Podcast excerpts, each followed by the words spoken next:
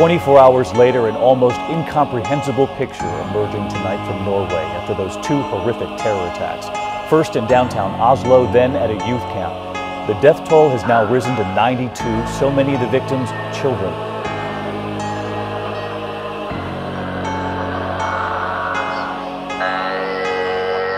Namen Arrestes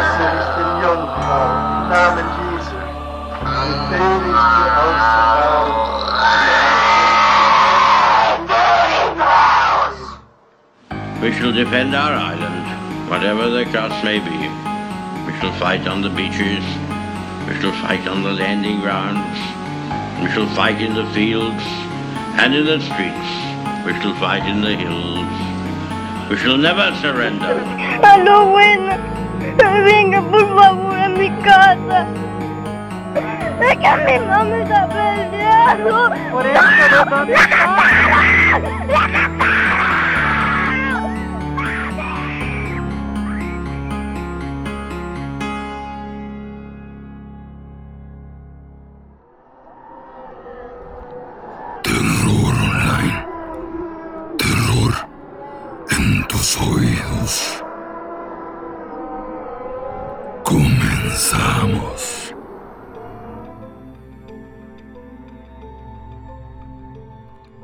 noches. Bienvenidos a este nuevo capítulo del podcast Terror Online, donde estaremos hablando de temas interesantes relacionados con lo paranormal, lo oculto y todo aquello que por las noches no nos deja dormir. El día de hoy hablaremos de un tema que me pidieron la semana pasada. Hablaremos de un lugar rodeado de misterio e historias fascinantes, pero perturbadoras. Quiero recordarles también que estaré tomando los temas de los comentarios, ya sea de la publicación fijada en Facebook o por mensaje personal. Además, me gustaría que me dijeran qué les llama más la atención. Si alguna historia referente a algún evento histórico, asesinos seriales o algo paranormal. En este momento estoy abierto a sugerencias y es que ya casi llegamos al capítulo número 100. Y a veces pienso que ya me voy a quedar sin temas de qué hablar, pero cuando me dan sugerencias me doy cuenta de todo lo que desconozco y de lo que me gustaría hablar. Honestamente no tengo algo especial preparado para el capítulo número 100, pero pues aún faltan 9 o 10 semanas y si no hay interrupciones de ningún tipo, creo que llegaremos al número 100 el día 31 de octubre, creo. Muy posiblemente llegando al episodio número 100 me dé un respiro indefinido. Un par de semanas para preparar más historias y hacer los temas un poco más investigados, porque todo lo que les cuento aquí es trabajo de una sola semana. Y sí es una friega a veces, a pesar de que me guste mucho el tema. Hay mucha información que me gustaría que conocieran, pero que si la dijera, los temas se irían a dos horas fácil, y la idea no es dormirlos. En fin, sin más preámbulos, bienvenidos al episodio número 91 del podcast Terror Online. El tema del día de hoy, el Triángulo de las Bermudas. También conocido como el Triángulo del Diablo, los alrededores de este lugar son en realidad uno de los puntos más concurridos en el mundo. Por mar y por aire, miles de vuelos cruzan durante todo el año, desde cruceros vacacionales hasta aviones comerciales.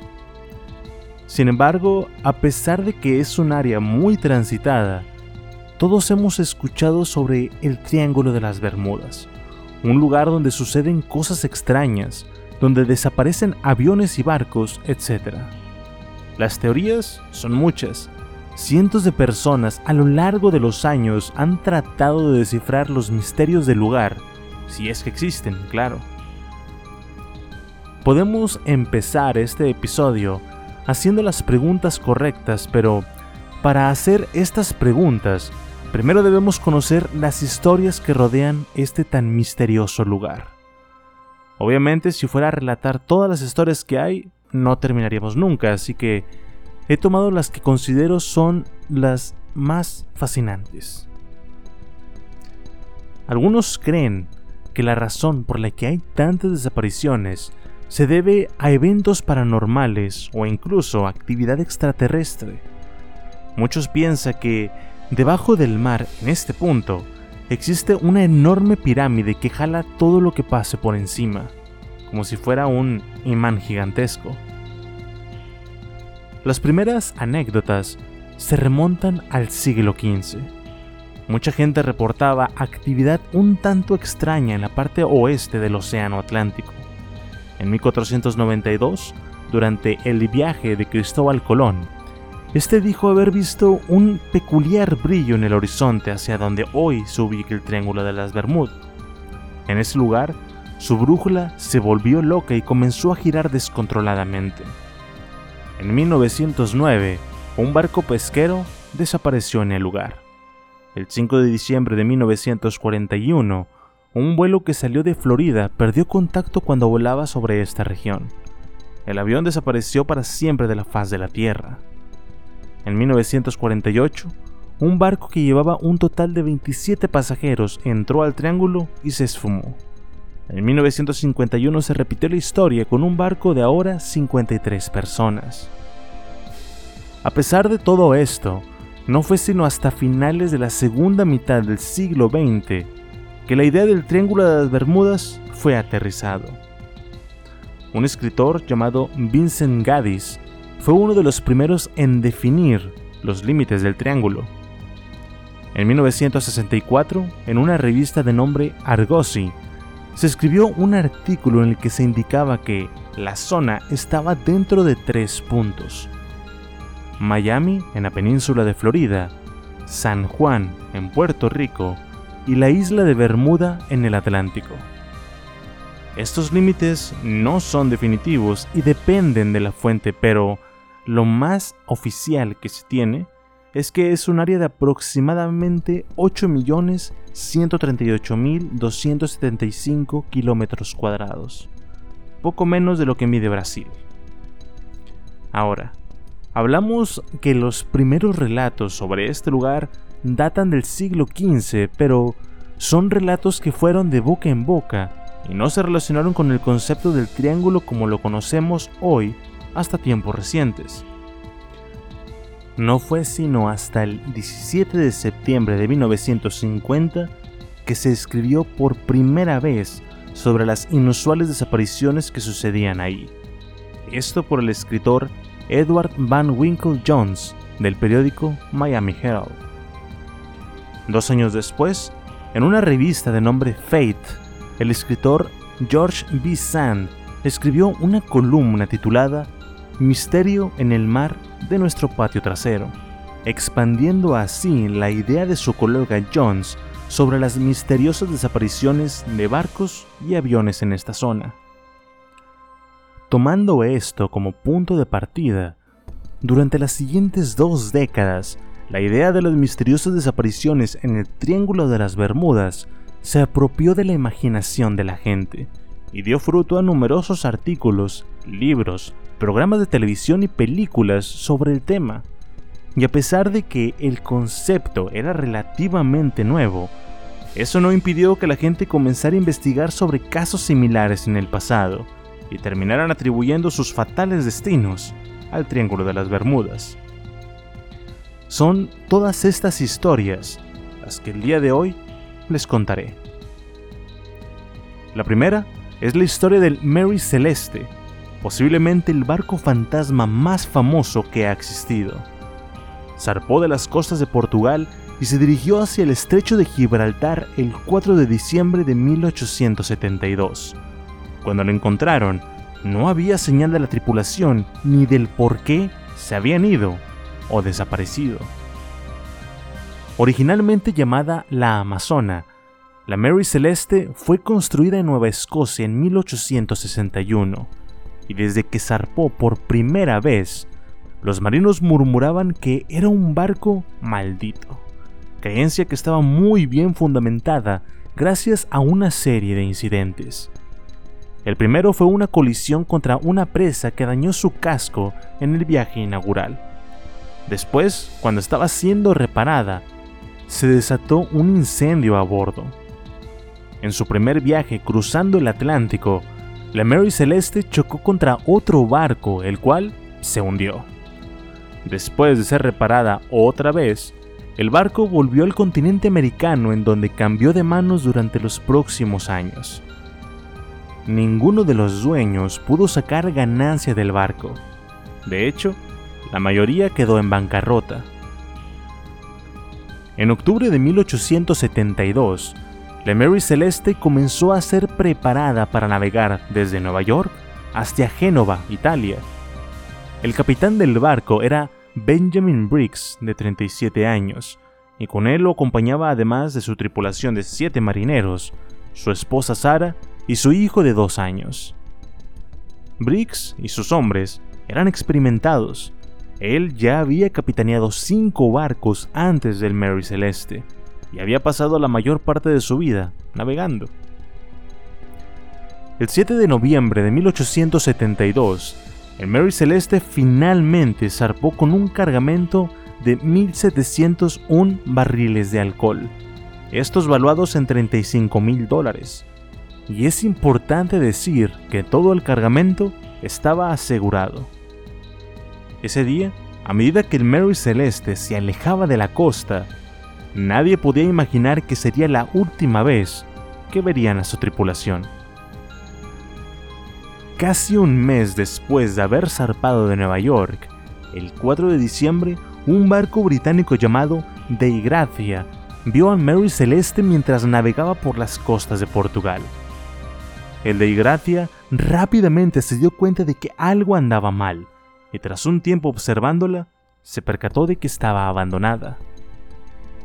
Cuando la tripulación del Dei Gratia abordó la Mary Celeste, no encontraron ni un alma a bordo. No había señales tampoco de disturbios o alguna razón obvia que explicara dónde podrían estar todos.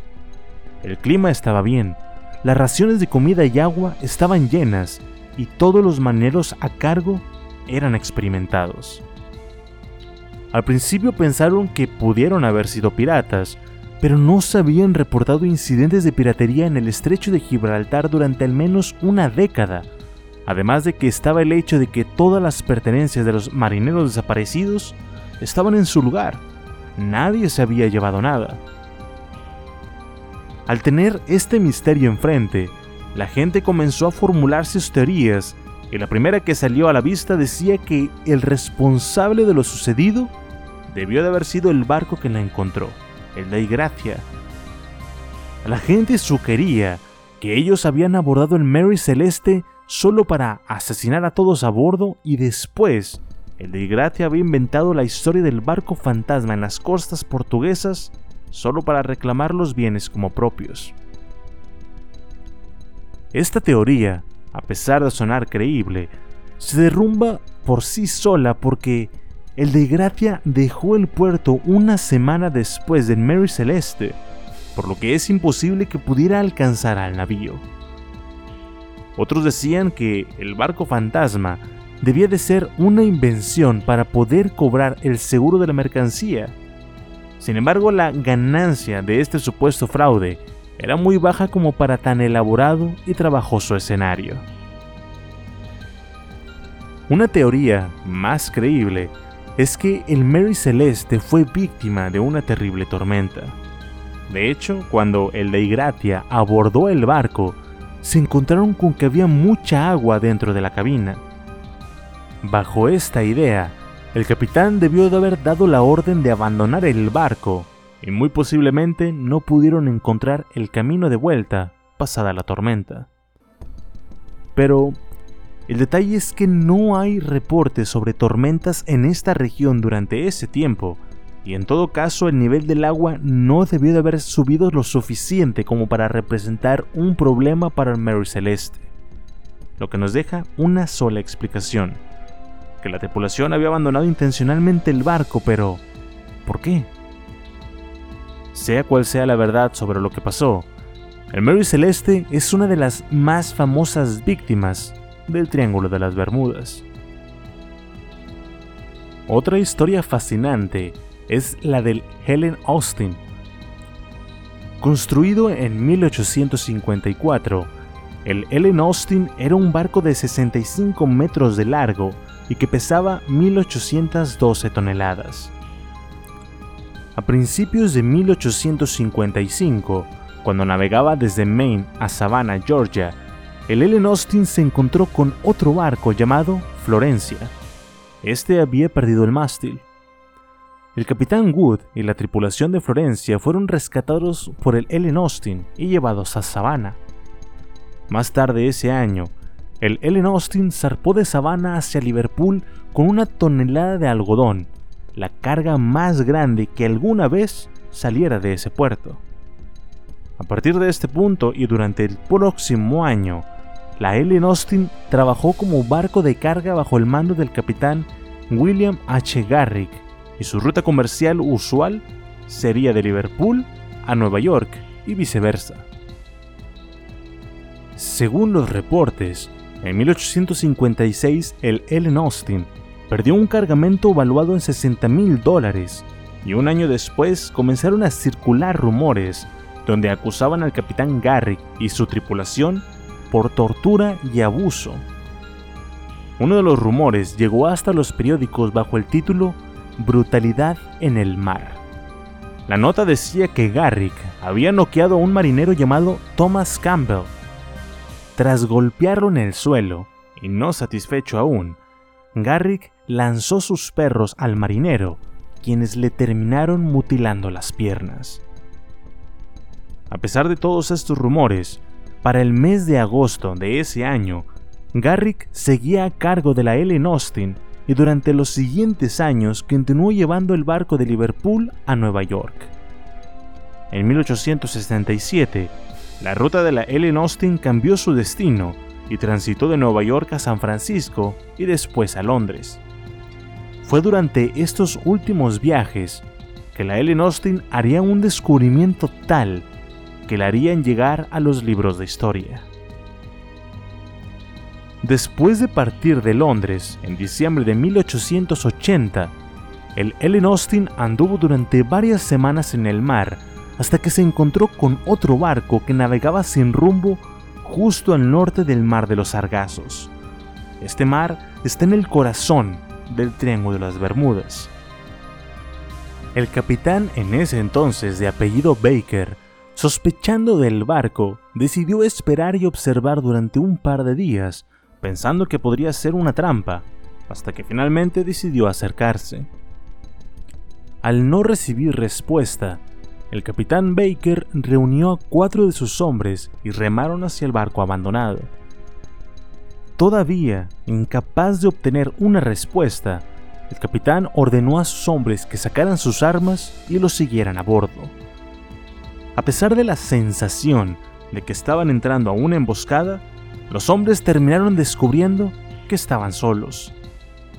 Tras inspeccionar el navío, se dieron cuenta de que estaba en perfectas condiciones. No había signos de violencia ni de la tripulación.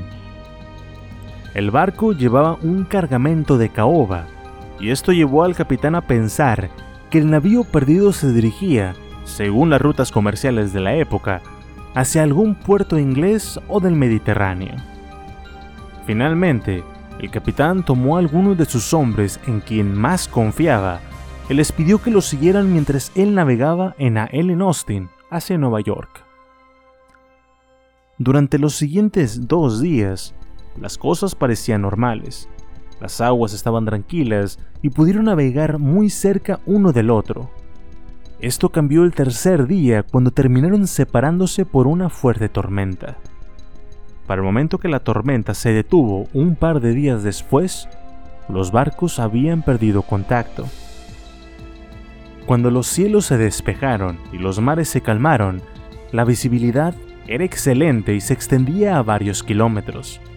El agua estaba completamente plana, parecía un espejo y a pesar de las excelentes condiciones, el capitán Baker no podía ver al otro navío.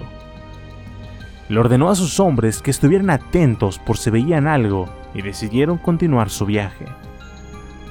Después de un rato, uno de los marineros gritó al ver el barco de nuevo. El capitán pudo ver las velas del navío, quien de nuevo parecía navegar sin rumbo. El capitán ordenó cambiar el curso para interceptar el barco una segunda vez, y cuando por fin lograron acercarse después de un par de horas porque el segundo barco no dejaba de moverse sin sentido, los marineros de la Ellen Austin comenzaron a gritar llamando a sus compañeros, pero no recibieron respuesta. Al abordarla se dieron cuenta de que el cargamento estaba completo, pero las camas estaban tendidas, como si nunca se hubiera dormido en ellas, y las provisiones también estaban completas. La nueva bitácora que el capitán les había dejado a sus hombres no estaba por ninguna parte, y todo pareció un gran déjà. Como si el primer encuentro entre la Ellen Austin y el misterioso navío nunca hubiese sucedido. El capitán, a pesar de que su tripulación le decía que el barco seguramente estaba maldito, pensó que lo sucedido una vez no pasaría de nuevo y terminó pasando el siguiente par de horas convenciendo a sus supersticiosos marineros para que navegaran el misterioso barco. Con la promesa de mantenerse casi oreja con oreja y armados hasta los dientes, una segunda tripulación fue asignada al misterioso navío para que los acompañase hasta Nueva York. Sin embargo, cuando apenas se estaban preparando para zarpar, los claros cielos fueron reemplazados por una densa niebla que se posó sobre todo lo que había a la vista, haciendo que la visibilidad fuera apenas de unos cuantos metros. Y una vez más, la Ellen Austin perdió al barco de vista. Cuando la niebla finalmente se levantó, el misterioso barco no se veía por ninguna parte y en esta ocasión, el capitán Baker fijó el rumbo hacia Nueva York de inmediato, y ni su tripulación ni el misterioso navío fueron vistos de nuevo. Sobre esta historia poco se reportó a la prensa, y si la conocemos es porque pasó de boca en boca. Es natural que cada persona le agregue cada vez más detalles, y seguramente ha llegado a ser una historia exagerada, pero es un hecho que la Ellen Austin existió y que en efecto en su bitácora se confirmó el encuentro con un misterioso barco en el Triángulo de las Bermudas. Conocemos también la historia del USS Cyclops, uno de los cuatro buques de carga construidos por la Marina de los Estados Unidos varios años antes de la Primera Guerra Mundial. Este navío entró en servicio el 7 de noviembre de 1910 y el 16 de febrero de 1918 el USS Cyclops dejó el puerto en Río de Janeiro. Tras llegar a su destino cuatro días después, se reportó que el barco había tenido una avería en uno de los motores, pero la reparación se retrasó para cuando llegara de nuevo a los Estados Unidos. El 18 de febrero, el Cyclops zarpó hacia Baltimore y en su ruta tendría que cruzar por el corazón del Triángulo de las Bermudas. Se supone que el viaje sería directo, sin paradas programadas, pero aún así, el Cyclops atracó en Barbados el 3 de marzo, en donde recibió cargamento adicional, supuestamente haciendo que el barco excediera el límite del peso permitido. Dejó el puerto al día siguiente, el 4 de marzo, y cinco días después fue visto por última vez. Al día siguiente hubo una violenta tormenta y el USS Cyclops nunca llegó a su destino. Tres meses después de la fecha programada para su llegada, el navío fue declarado como perdido.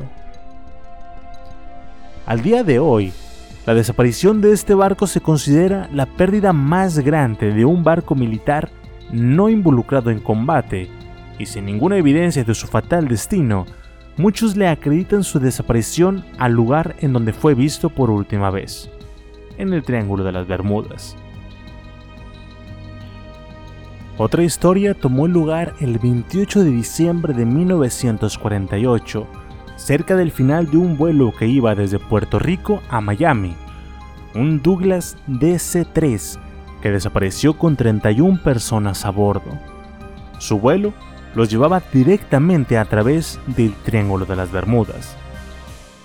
Todo comienza cuando el capitán Robert Lindquist se preparaba para el vuelo.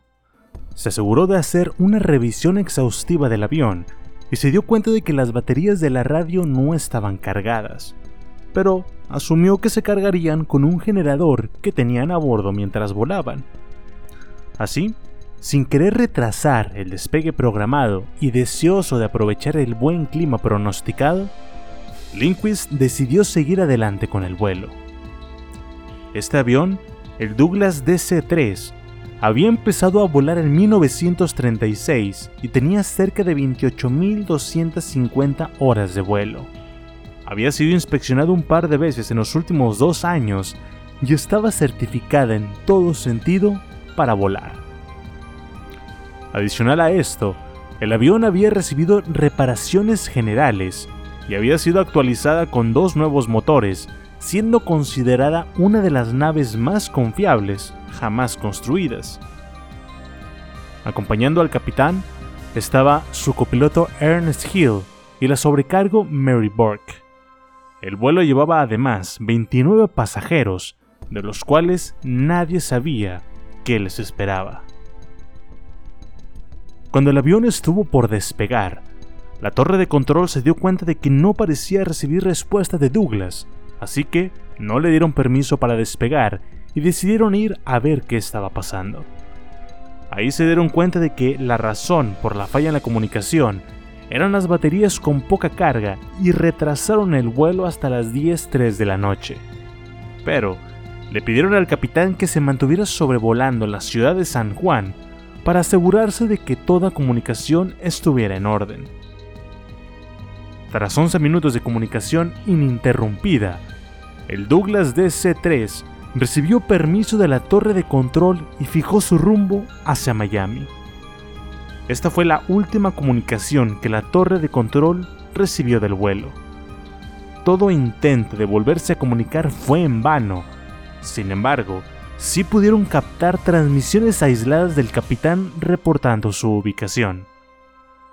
A las 4.13 de la mañana, Lindquist reportó que estaba a aproximadamente 80 kilómetros de Miami y nunca más se volvió a captar otra transmisión del avión. Ahora, desde que el Douglas DC-3 había salido de San Juan, la dirección del viento en Miami había cambiado de noroeste a noreste, y como no se podían comunicar con la torre de control, no había manera de que pudieran saberlo. En un escenario así, el avión debió de haberse desviado de su curso unos 50 o 60 kilómetros, haciendo que su búsqueda se extendiera hasta la isla de Cuba y el Golfo de México. Como se pueden imaginar, el avión nunca pudo ser localizado y no ayudaba en nada el que no hubiera reportes de alguna explosión o que se encontraran restos de la aeronave por ninguna parte. Al final todo esto contribuyó a que el culpable fuera, de nuevo, el Triángulo de las Bermudas. Siete días después de la desaparición del avión, dos cuerpos fueron encontrados a aproximadamente 80 kilómetros al sur de la bahía de Guantánamo, en Cuba, pero los cuerpos no pertenecían a ningún pasajero o tripulante del avión. Hasta el día de hoy, se desconocen quiénes son. Obviamente se llevó a cabo una investigación y en esta se dieron cuenta de que la ficha de mantenimiento del avión no estaba completa. Sin embargo, ninguno de los puntos faltantes era tan grave como para causar que la aeronave se estrellara o perdiera el vuelo, y el único villano terminó siendo el capitán Lindquist, quien fue tachado de negligente por no haber cargado completamente las baterías para empezar. También se dieron cuenta más adelante de otras irregularidades. Por ejemplo, que el avión había despegado con más peso del permitido.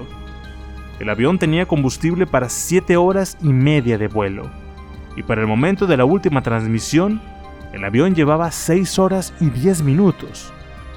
Esto, más el peso extra, y con un cambio de dirección de viento del cual no podían saber, era la receta perfecta para una catástrofe. Al final, algunos piensan que esto no tiene nada que ver con el misterio del Triángulo de las Bermudas, que todo se resume a la negligencia de no haber cargado las baterías y por consiguiente perder contacto con la torre de control. Para otros, el Douglas DC-3 se convirtió en otra víctima más del Triángulo de las Bermudas E incluso hay personas que piensan que todo se resume a extraterrestres o campos magnéticos que interfirieron con las comunicaciones. De las historias más conocidas, tenemos también la del vuelo 19, el cual no era en sí un avión, sino un escuadrón de cinco bombarderos estadounidenses.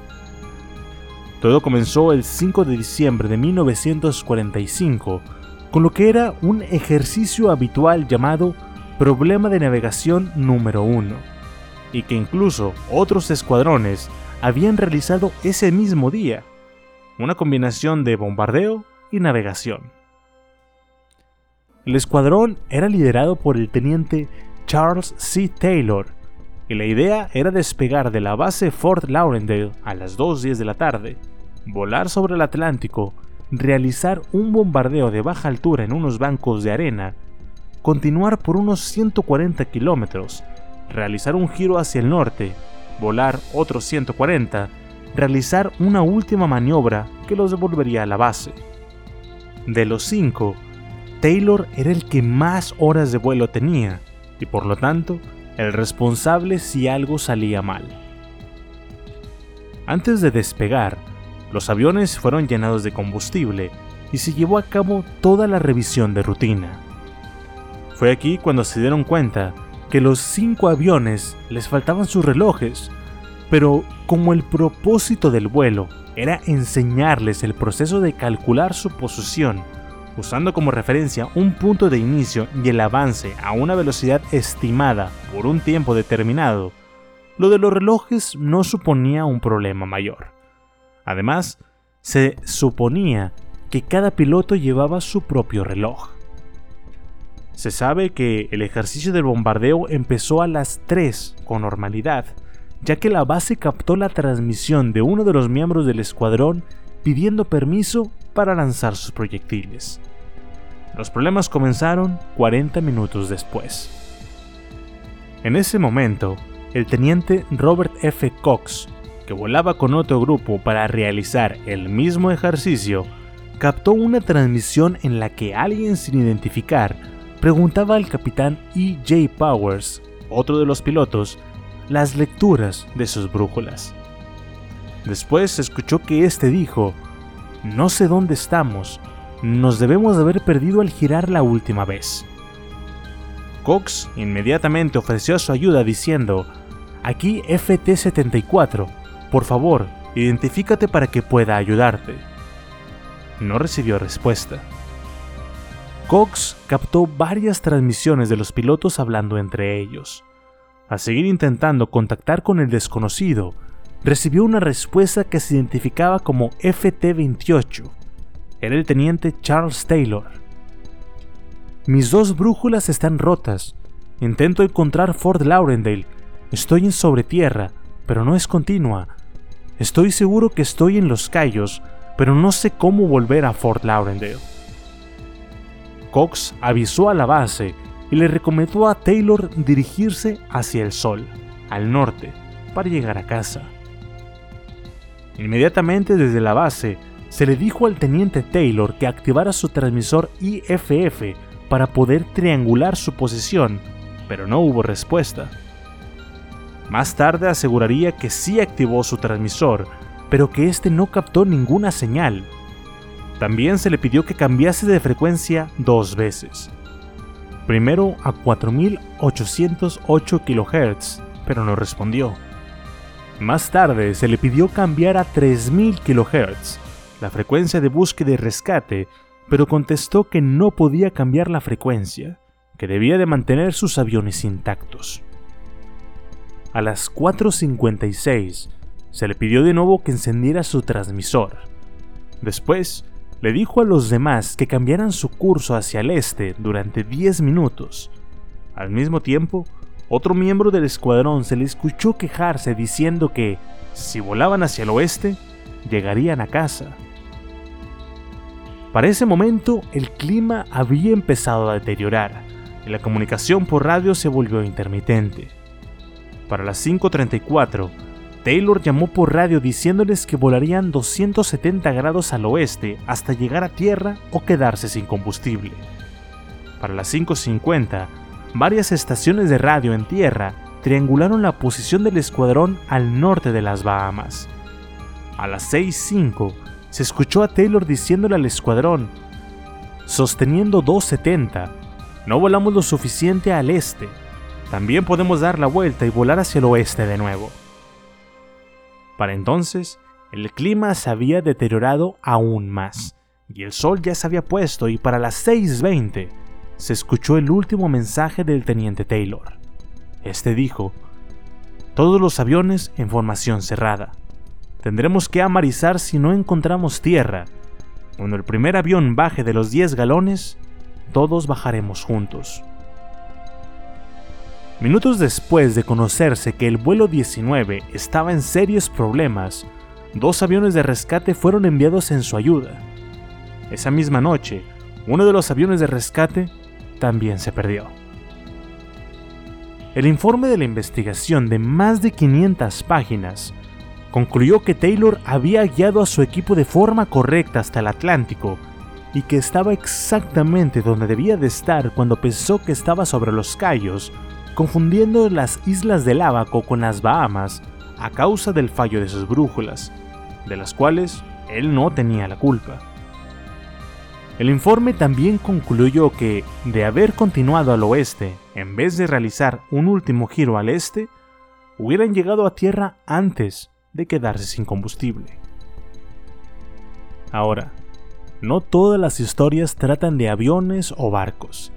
También tenemos la historia del faro Great Isaac, erigido en el año de 1859, con la esperanza de mantener a los barcos mercantes y su cargamento a salvo mientras navegan a través de los arrecifes poco profundos de la zona.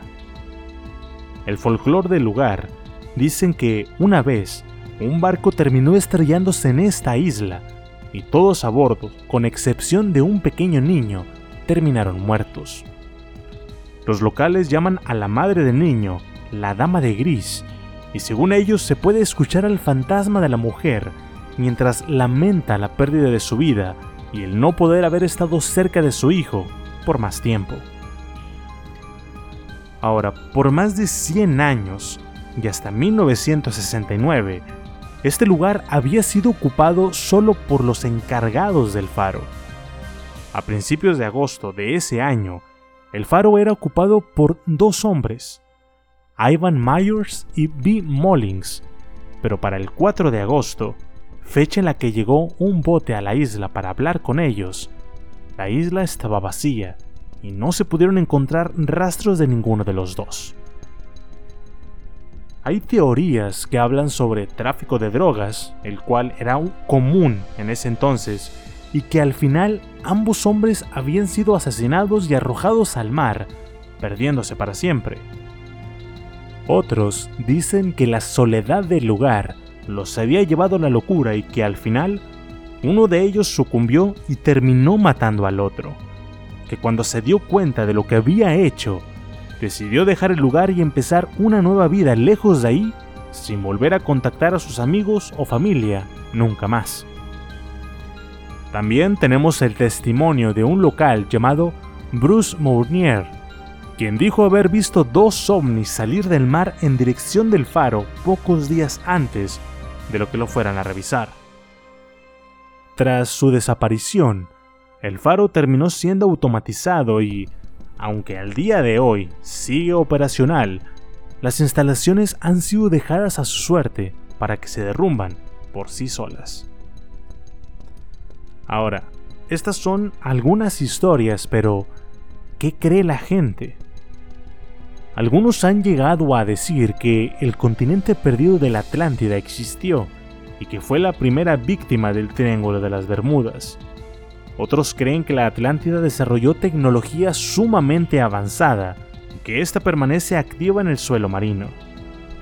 Según ellos, esta tecnología interfiere con los equipos de los barcos y aviones modernos, causando que sufran descomposturas y que en algunos casos desaparezcan para siempre. Muchas de estas creencias se basan en una zona cerca de las costas de la isla de Bimini que están dentro de los límites del triángulo. En este lugar está el llamado Bimini Road o Camino Bimini. Esta es una formación rocosa que algunos dicen fue hecha por el hombre, no por la naturaleza.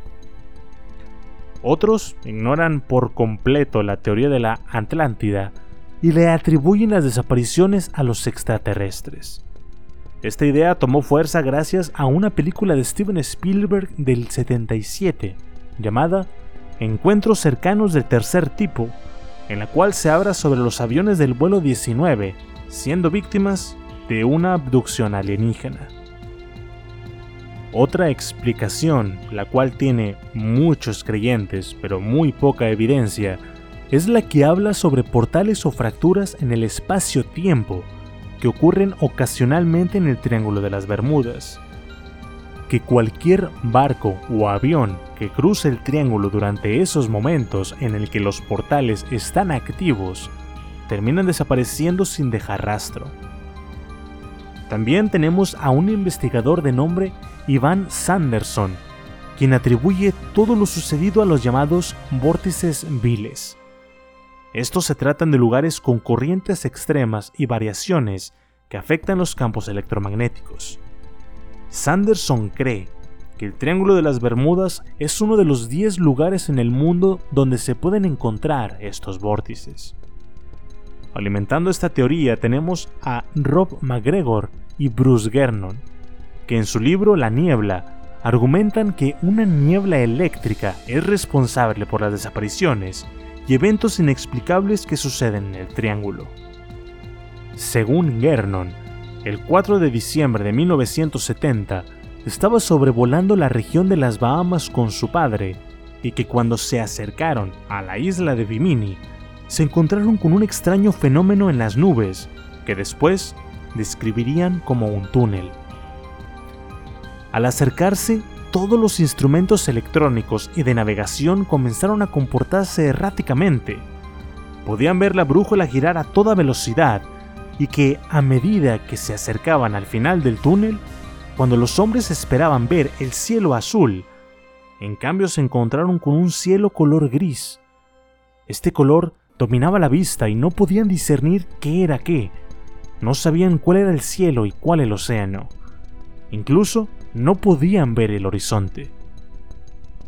Sin más que hacer, los hombres siguieron volando en línea recta y después de media hora, tiempo corroborado por sus relojes, la nube simplemente se disipó. Volvieron a ver todo con normalidad. Estaban llegando a Miami, pero no podía ser. Era un tiempo récord, parecía como si hubieran cruzado un portal que los transportara a su destino. También tenemos una teoría más escalofriante propuesta por el psiquiatra Kenneth McCall, quien en su libro sugiere que la actividad del Triángulo de las Bermudas es consecuencia de una maldición. Él relata que una vez, mientras navegaba por el lugar, pudo escuchar que alguien estaba cantando. Sin poder encontrar la fuente del ruido, McCall cuestionó a todos a bordo. Ellos también habían escuchado, pero, al igual que él, no pudieron dar con el origen. Más tarde, McCall se enteraría que, durante el siglo XVIII, muchos capitanes británicos habían intentado estafar a las compañías de seguros arrojando a los esclavos africanos que transportaban a las colonias al océano. Esto para poder cobrar después los seguros de compensación. McCall cree que este lugar está maldito por estas almas. Ahora, para aquellos que prefieren una explicación menos sensacionalista para los misterios del Triángulo de las Bermudas, pues hay muchas de donde escoger. Algunos dicen que muchos de estos incidentes se reducen al simple error humano. Errores que suceden todo el tiempo y es que el número de incidentes están dentro del parámetro normal. Los incidentes en el triángulo no son más altos que en otro lugar del mundo. En los casos de marineros o pilotos nerviosos o inexpertos, Saber que están en el infame Triángulo de las Bermudas puede hacer que se pongan nerviosos y se terminen distrayendo en sus acciones. Como esperan que algo suceda, pequeños incidentes que en cualquier otro lugar y situación serían fácilmente solucionables, de repente parecen ser un gran problema. A medida que el piloto o marinero reacciona exageradamente, se cometen errores que conducen a accidentes o desapariciones. Es decir, que el Triángulo de las Bermudas se termina convirtiendo en una zona de profecías autocumplidas. También tenemos el tema de la corriente del Golfo, una corriente importante que es impulsada principalmente por una circulación termoalina. Originándose en el Golfo de México, esta fluye a través del estrecho de Florida hacia el Atlántico Norte. En términos simples, la corriente del Golfo es un río dentro de un océano, y como un río, lleva objetos. La corriente del Golfo tiene una velocidad promedio de aproximadamente 9 km por hora, y mientras que no es una corriente particularmente fuerte, para un pequeño aeroplano haciendo un aterrizaje acuático o un bote con dificultades en el motor, puede ser desastroso. El vehículo en cuestión puede ser arrastrado varios kilómetros lejos de su posición original, lo que hace que las labores de búsqueda y rescate se vuelvan muy complicadas. Otra explicación científica que puede explicar la mayoría de las desapariciones en el Triángulo de las Bermudas se le ha atribuido recientemente a la presencia de largos depósitos de hidratos de metano, una forma de gas natural. Experimentos de laboratorio con estos han demostrado que las burbujas emitidas por los hidratos de metano pueden hundir un modelo a escala de un barco. Se presume que estas erupciones periódicas de metano, a veces denominadas volcanes de lodo, pueden producir regiones de agua como pantanosa, haciendo que la densidad del agua en estas zonas hagan que los barcos sean incapaces de flotar como deberían. Además, si uno de estos terminara hundiéndose, la corriente del Golfo haría el resto del trabajo al llevarse el barco o avión sumergidos lejos de ahí, haciendo parecer que desapareció sin dejar rastro. Ahora, tenemos que aproximadamente 400 barcos han desaparecido sin dejar rastro, 80 aviones se han esfumado y que más de 2.000 víctimas nunca volvieron a ver a sus familias. Cada año que pasa, conocemos nuevas teorías que intentan explicar los fenómenos que suceden aquí. Algunas teorías dicen que todo lo que existe está regido por cuestiones de vibración y frecuencia entonces, si una dimensión es por definición un conjunto de cosas que vibran a cierta frecuencia, entonces las dimensiones alternativas deben de existir. Este es un concepto muy parecido a la teoría de cuerdas, en la que una partícula que vibra a una frecuencia X pertenece a una dimensión X, y que una partícula que vibra a una frecuencia Y pertenece a una dimensión Y. Bajo esta idea, cimentan la teoría de que en el Triángulo de las Bermudas a veces se pueden abrir portales hacia otras dimensiones. Que por esa razón, los instrumentos de medición que tenemos se vuelven locos porque no tenemos manera de poder medir cosas que vibran a una frecuencia diferente a la nuestra. También se dice que hace millones de años pudo haber caído un enorme meteorito cuyos materiales afectan los instrumentos como las brújulas, o que en ese lugar viven alienígenas y que el gobierno no quiere que lo sepas. Antes de irme, hay una película que me gustaría recomendarles que se llama Triangle o Triángulo en español. Es del 2009 y para que lo ubiquen uno de los actores es Liam Hemsworth el hermano de Chris Hemsworth, el Thor de Marvel que todos conocemos. Esta película en sí no te dicen que sucede en el Triángulo de las Bermudas, pero el nombre es un enorme guiño al lugar. Además de que la premisa de la trama se desarrolla en un barco abandonado en medio del mar. Eso sí, es una película a la que le tendrán que poner mucha atención porque cada detalle es importante. En fin, las historias de este lugar son muchas y seguramente nos seguirán dando de qué hablar hasta que se logre entender realmente qué es lo que sucede ahí. Pueden ser alienígenas, pueden ser dimensiones alternas, la ciudad perdida de la Atlántida, un meteorito enorme, que H.P. Lovecraft no se hubiese inventado a Cthulhu y que en realidad viva en ese lugar. No lo sé.